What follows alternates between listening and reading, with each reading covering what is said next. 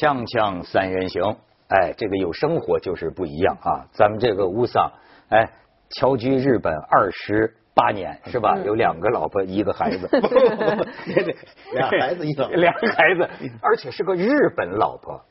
吴桑本人也是有入籍了啊，对对。对，还有日叫雨木是吧？啊，叫不是雨琦，雨雨琦啊。呃，我我我必须说明一下，为什么录籍？其实呃，录不录籍对我来说是无所谓的。但是呢，我们确实我们的中国的护照啊，你要去欧洲啊，去美国啊，它有些不方便，每次得去大使馆签证，太麻烦。你拿个日本护照啊，你带着孩子，你要工作要出差的话，去美国去荷兰，我很方便。即即使就为这个，是落地签吗？那些？这都是你，是享受落地签的是吧？我我拿着日本护照的话，就是免签呀，就是就是到陆地他给你盖一个章就可就可以了啊。其其实就这为这个，我其实内心还是中国人，我我我感觉我还是应该拿一个中国护照。对 对对，这个表态一定要表。这 个哎，这个真没办法。中国心每一个在媒体上讲日本的人都得先表态是吧？都得表态表态。哎呦，我的天哪！但是呢，我是想上次这个冯小刚也讲到一个地方，他就说这个日本人呢做事认真，嗯，所以冯小刚就说啊，说你要骂日本的。那你先问问你做事儿有没有他做的好？那你要做事件件事儿，对吧？你每件事儿是不是都能比他强？如果你能比他强，你打你能打得过他。是你否则你要不比他，你又不比人强，你骂人家，你要跟人打，那你也打你能打得过吗？就所以这这这这也有这种看法。呃，当时其实哎，怎么说呢？我我在现场就看了好多，就有关冯小刚对日。本的摄制组的一些一些一些态度啊，嗯，他就是作为一个就是小刚是作为一个就是一个电影人，对你对电影制作的一个经就是你的经验的求就是那个那个程度，他来判断一个人的，所以说他对日本的整个的拍摄的这个过程啊，我们才拍了一个月。就是后半部分才拍了一个月，很顺利，非常顺利。你到现场，你灯光都已经给你弄好了，什么都给你弄好了。完了以后，哎，可以基本上就是基本上导演的意图都都在里边了。完了以后，作为一个小做一个小小调整就可以拍了。所以说这些细节啊，就是给冯小刚的就是感受，我想应该是蛮深的。哎，这个你我还是对你的这个太太比较感兴趣。日本太太这怎么找的？哎呦。嗯，这个其实我这个说来可能要用四四十分钟的时间，但是我是用很三句话三句话。呃，其实我当时当时我没想过要跟日本人结婚，嗯，但是呢，我又很怕上海女人。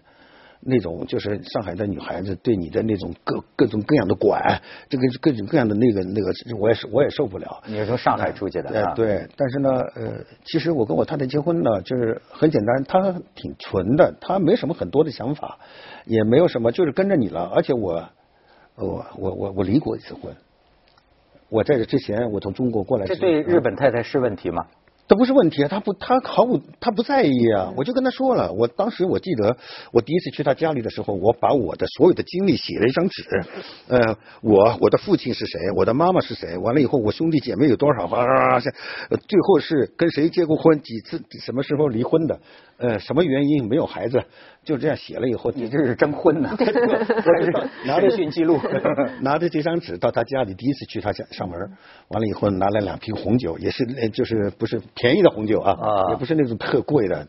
呃，到他家里以后，就把这些东西给他爸爸妈妈看了，看了以后，他爸爸一看啊，他说你还挺认真的啊，他说那个没问题，只要你们两人幸福，呃，我我们不反对。但是他妈妈说了一句很厉害的话，他说。呃，他说，其实呢，我们对中国人没有什么特别的好感，没有什么特别的好感。但是呢，我们尊重，就是我女儿的，就是意向。他要跟你好的话，他肯定有他的理由。那我们不反对，你们就好好的。为什么对中国人没有特别的？这些呢，其实也是媒体宣传，日本的媒体也没有说什么好话。说白了，呃，整天你到现在为止，你是日本的媒体没有说就是就是正面报道中国人的那些东西吧？都是，比如说中国人在银座买东西，他都是从一个负面的角度去来描写的。中国人买的东西啊，买这么多东西，都是他们都是呃所谓的就是土豪什么什么，就这种意思的东西在里边。所以说媒体也是很重要。那其中也有李菁嘛，李菁多次去日本购物。对，但是没有在银银座出没过，我都是在小店里，没有上过大店。嗯，我是觉得呃。所以，我是因为加了吴桑的朋友圈，我会经常看他发一些感慨。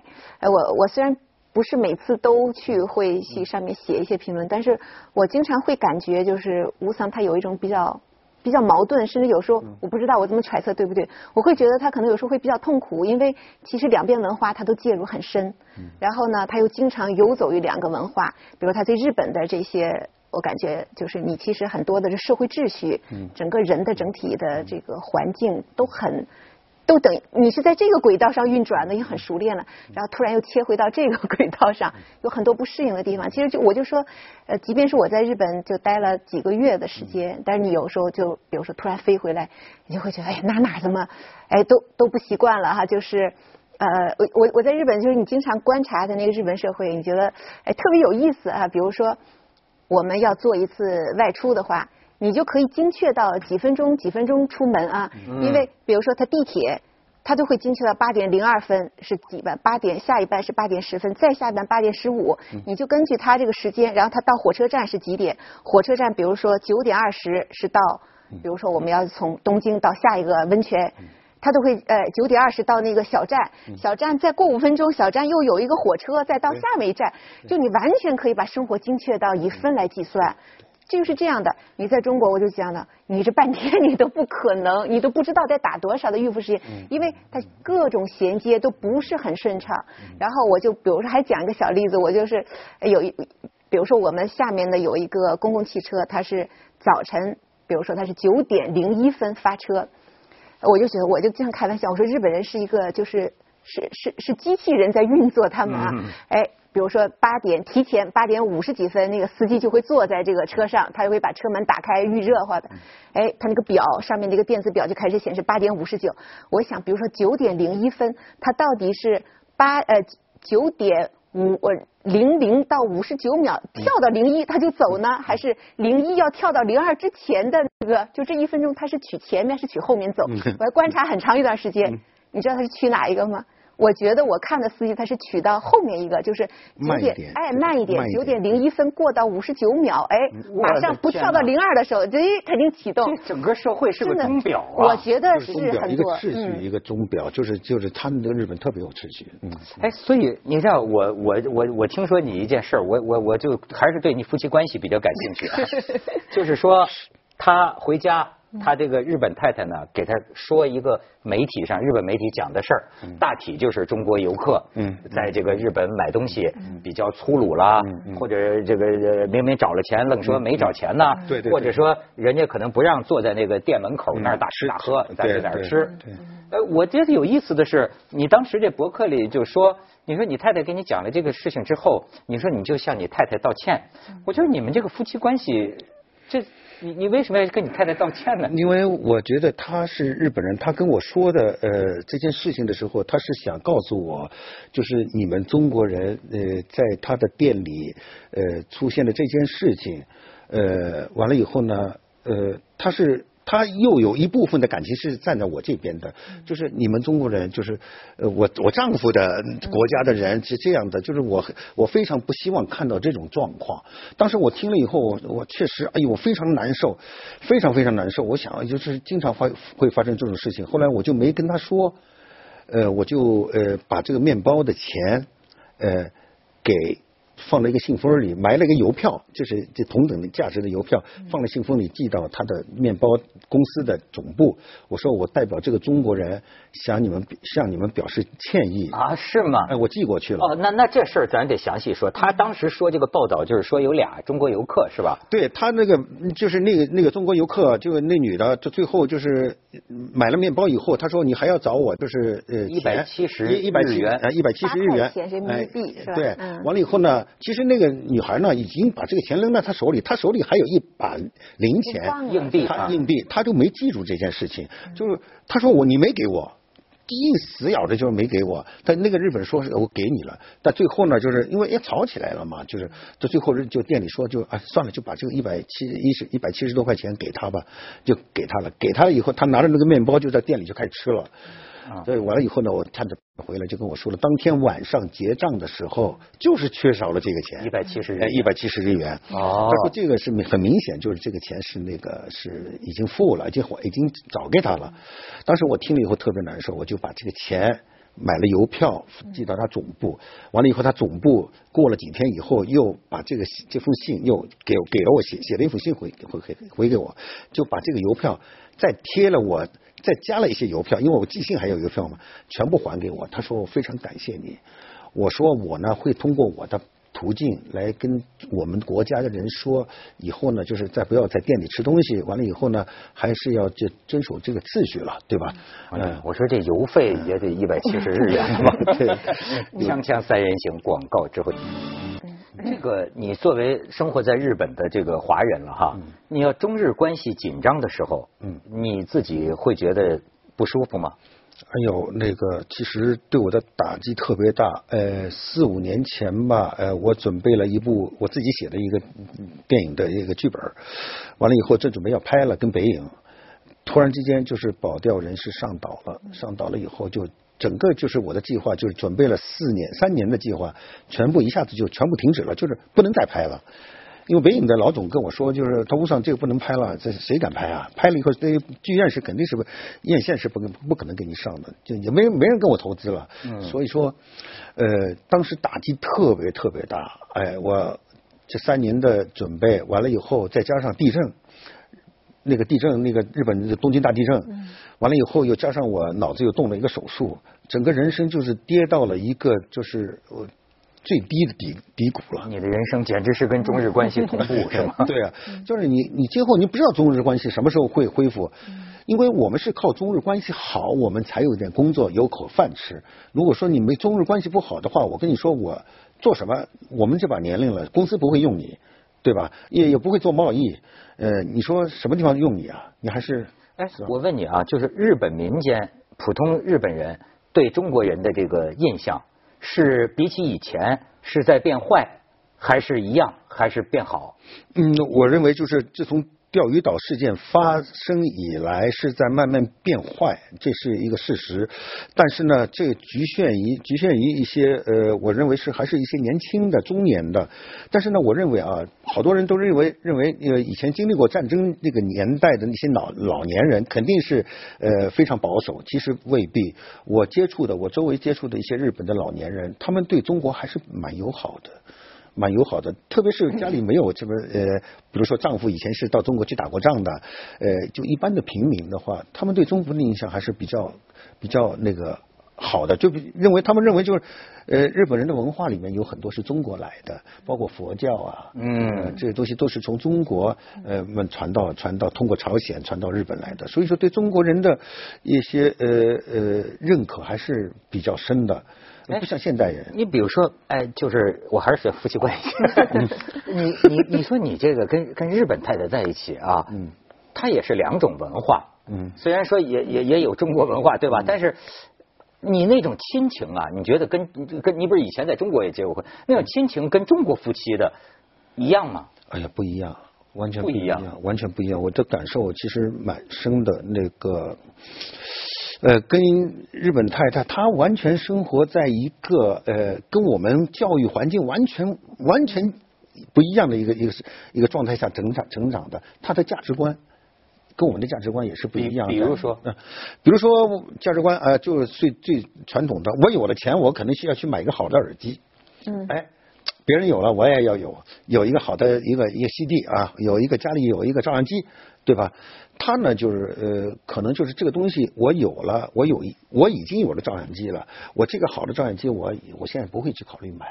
呃，当然这是呃生活当中的一部分啊，还有价值观，还有考虑到孩子的教育啊，呃，生活的习惯啊，各方面啊，就是完全是不一样。咱们过去说就是说最幸福的人，什么吃中国菜啊，娶日本太太啊，都沾上了。你还是不是你每天一进门他哎都是这样的？啊，没有没有。家务家务活你要干了就是对他的侮辱，我听说是这样。呃，是的，呃，有一点就是当时他我在拍鸦片战争的时候，我在中国待了一年嘛，我就把我太太叫到叫到中国来，他一个人住在上海，我去舟山去拍，完了以后呢，拍完那个鸦片战争以后，他就跟我说了一句话，他说我们要都要回日本了，他说回日本以后，他说我要就掌管家里的所有的财务。呃，经济，财务。他因为在我在中国的时候，他不会花钱，他都都是我花钱嘛，啊，他一些钱，他是他就他就感觉到就是他回日本了以后，他要做家庭主妇了，嗯，而不是你你来管钱了。我说没问题啊，其实对我来说，我到日本以后，后来我回到日本以后，我一天都没拿，到现在为止我都没看到过工资，都我把卡就直接给他了。他工作吗？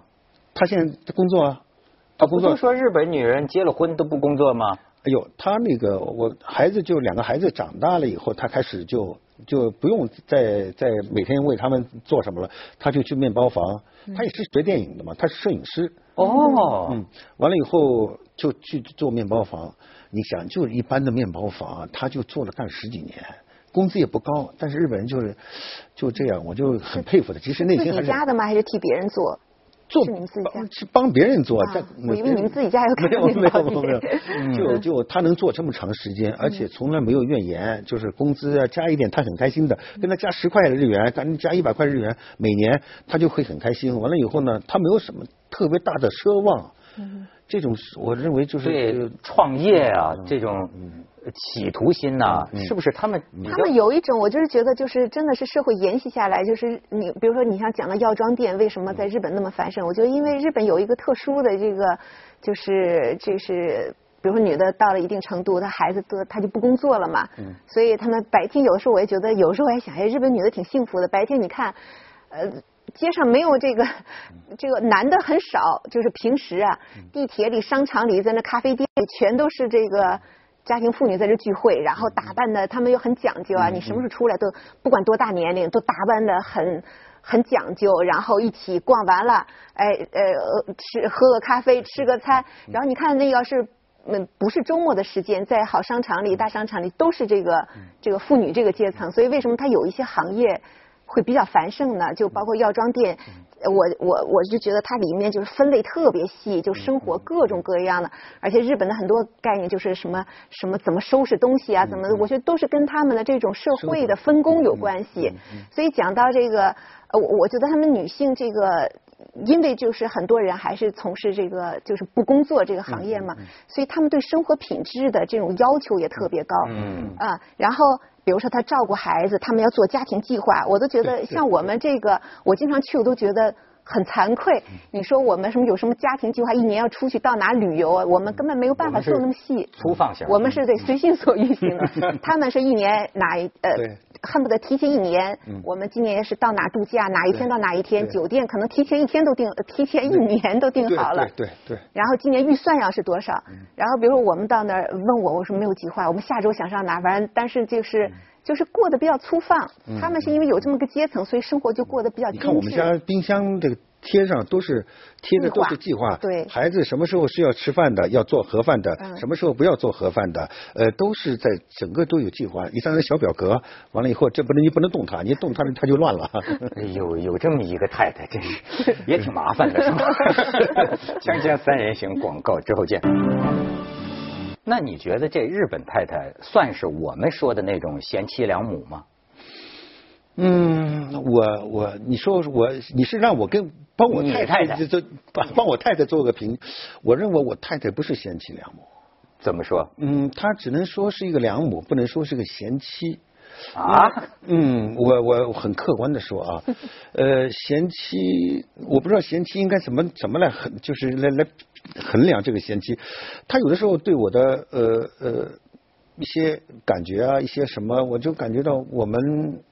还是因为是两个国家的人的关系吧，我可能我对他的好，他有的时候他不接受，他对我的好，我可能感觉不到。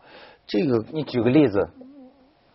举个例子，举个例子，哎呦。就你对他的好什么？你对他怎么？比如说啊，啊，呃，我呢。挣钱不多，呃，我挣钱不多，在日本基本上是没有挣过大钱啊，到现在为止。但是有的时候我会在上海，我跟他买一个买一颗珍珠啊，或者买一个戒指啊，呃，什么宝石的，或者我朋友到什么大溪地，我就跟他这么买一个黑珍珠，黑珍珠啊什么的。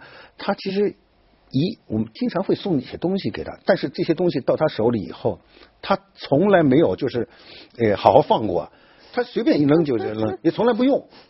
你想我在香香港买了一个 LV 的包，就他就唯一的一个 LV 的包，呃，我记得当时是一万多人民币吧，啊，他就这样就放着就不用的，从来没用过呀。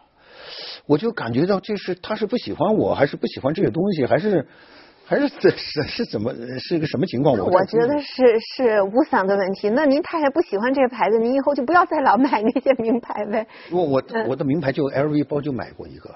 啊，其他的都是一些什么戒指啊什么的那些东西，其他的是 Tiffany 是吧？对，你放着他也好好放吧。你看前两天前段时间跟他买了一个在银座买了一个一个珍珠的耳环，也是朋友送的嘛，就很其实很重很很很珍贵的，他就永远放在这个地方就不动。你送给他的什么那个什么 iPhone Watch，对吧？啊，他。他用用用两天就放着，就其实他这也可能说是我应该从另外角度去理解他，就是他不是那种对物质特别有奢望的人，嗯，哦，他生活就是其实挺简单，他也买便宜的东西，就是他其实还是从正面思考，人家节俭呢，还是这里还是蛮节俭朴素，这些还是对，但是他对你百依百顺吗？不，两口子也会，我们。呃，我们很少交流，夫妻啊，夫妻吧，嗯，我认为其实这种关系维持的挺好的，就是呃，不要过多的，就是一定要交流到什么程度？我认为就是一定是代表夫妻，就你怎么好？你不，我认为检验。夫妻关系好的一个唯一的真理就是，大家管孩子对有孩子有责任，不离婚就可以了。你说听上去两口子不太幸福啊？我 我说话比较直接，我不想就是就是把不真实的我表现在给给大家，对吧？其实我认为我这样生活挺好的，特别好啊，很轻松的。我我跟你说，日本人不给男人打电话，就是没事有事。在中国，我跟哥们儿一起吃饭，一会儿一个电话来，你在什么地方？对，几点回来？我特讨厌，我太我太太从来不打电话。哎呦，这日本女从来日本女的都是这样，是吗？这是这是共性很多应该是很多，应该是很多。你经常打吗？不打，我也不打。我是日本 这方面也是日本女的，对对，这方面也是日本女的。越打越，其实男人越走越远，就是。哎，你觉得日本人啊？你看，其实中国人对日本人，这就这个情绪很复杂，有这个恨呐，也有什么，也其实很多的是一种好奇，就说这个人是一种什么人？你比如说我在东京啊的时候，我就觉得我好像到了一个与世隔绝的地方，就这个这个地方与世界无关，然后很多人戴着口罩，嗯，就是哎，我我就觉得。也挺安静，挺僻静，谁都不给别人找麻烦。就是，但是你又你你会好奇，就是他们的内心，这是一种什么人？这种想法，我至今我在日本待了二十八年，我至今还有。有的时候就想，他说的话，那个人的表现，呃，他的态度，呃，也许他不是他内心在想的，这这是蛮捉摸不透的一件事情。啊，我觉得日本人就是跟中国人的不一样的地方，他不太善于就把真实的东西表表现给你，给你看到。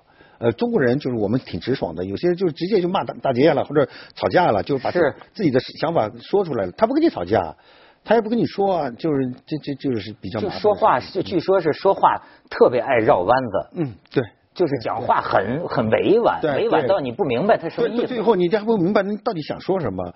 对吧？但是呢，我时间慢慢时间长了以后，我也能琢磨出，呃，日本人其实他是想这样说话，他表达的意思就是也是一个比较中庸的，就是不让你就是感觉我说话是针对你的，呃，让你感觉到有就是。有有有有种有这种吵架的那种感觉，就是他的很多的语言的铺垫，都是为了他后面就是我我的一个中庸的表现，就是其实我是这么认为的。他还是受礼，是不是有礼的影响？对对。我觉得我我去年就是呃有一个感受比较深的，就是从日本然后直接出差去欧洲一个出，然后我当时感觉就是如释重负。你知道为什么？在日本就是我是觉得日本人他真的就是一个高度。呃，有一个好像有个外力在在约束着他们，所以你在公共场所，他们你都感觉都是很收敛啊，呃，很内很很很很内省的。那么，比如说你可能我我我觉得在那个地铁里，可能这样翘二郎腿都是，都都一眼就被人看出来了，就没有人这样。然后他们会约，就是他的那种社会约束力会强大到。你每个人在那里面，你稍微不一样，嗯，你就会觉得自己很不舒服，你就会觉得所有眼光都会看你。比如他们在地铁里不会这么伸开报纸，因为你会妨碍到别人。对。然后你的双肩背不能背在后面，因为别人会撞，就是你会撞到别人。对，所以呢，就是每个人都遵守这个。然后我我有时候会觉得，哎呀，这差异太大了。但是我上次，比如说从日本直接到美国，我就如释重负，一看美国人跟我们一样嘛，翘个二郎腿，踩个椅子嘛，就是。法国人也一样嘛，他坐在地铁里。车厢，哎，我就想这日本太特殊，我们不能跟他学，所以我就很，我就最后松了一口气，我说还好还好，这个日本不是世界 标准，如果世界标准，我们就真的就太绝望。